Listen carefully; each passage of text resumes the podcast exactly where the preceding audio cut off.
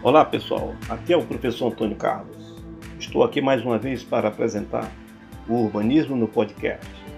Hoje é sábado e todo sábado é dia de urbanismo no podcast. Bom, hoje chegamos ao final da nossa série, A Influência Religiosa na Estruturação Urbana da Cidade.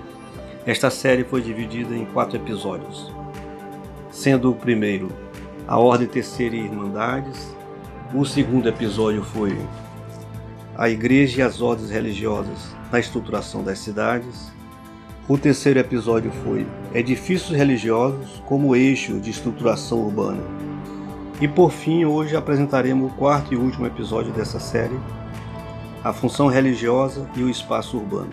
Com este episódio, nós fecharemos essa série é, onde se tratou bastante sobre as questões religiosas, os edifícios religiosos, principalmente nessa questão da urbanização, dos eixos de estruturação da cidade. Muitos dos espaços religiosos obedeciam a prescrições precisas quanto à sua localização, orientação e forma, pelo que muitas praças urbanas estão marcadas formalmente por esta função religiosa que lhes deu origem. Um exemplo desse tipo de espaço é o Terreiro de Jesus, ou o Terreiro de São Francisco, em Salvador, na Bahia, onde a regularidade dessas praças traduz-se morfologicamente em formas quadradas ou retangulares. Entende que, adiante, esse rigor geométrico irá afirmar-se nos traçados eruditos, civis ou militares do século seguinte.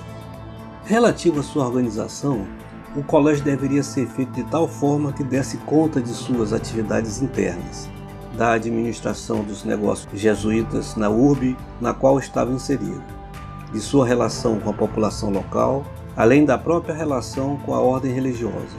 A organização interna do colégio determinaria como ele deveria se portar frente às diferentes esferas sociais, oferecendo seus serviços à cidade e dela obtendo retorno. O programa construtivo de um edifício jesuíta obedeceria a determinações da Companhia de Jesus fixadas nas atas da primeira congregação geral da companhia, datadas de 1559, e especificadas na segunda, datada de 1565. Segundo estas determinações jesuítas, o edifício deveria atender a preponderância dos princípios arquitetônicos de solidez, sobriedade religiosa, funcionalidade e salubridade sobre o aparato decorativo, a distribuição em quadra, isto é, em locais articulados em torno de um pátio, com quatro partes distintas de utilização, destinadas a culto religioso, ao ensino e ao trabalho, à residência e à subsistência a formulação dos projetos sob controle de um revisor romano e sob julgamento último, último geral da ordem. A escolha do sítio, além da determinação de salubridade, obedecia a de estar em uma adequada distância da influência de outras ordens religiosas. Em uma área central, vizinha à catedral, onde os jesuítas podiam oficiar.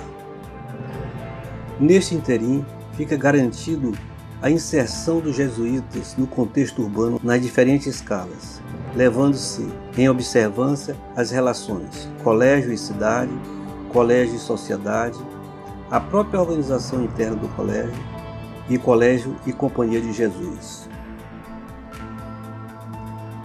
Esse episódio teve como base os seguintes autores: Manuel Corrêa Teixeira, Carlos Alberto Santos Costa e Sérgio Luiz de Carvalho.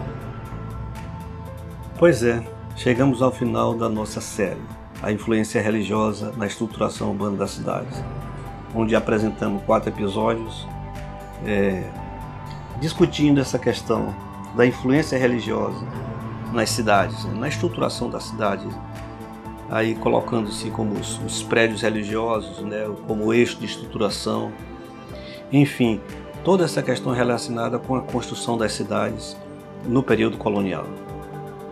Como eu já disse, chegamos ao final dessa série.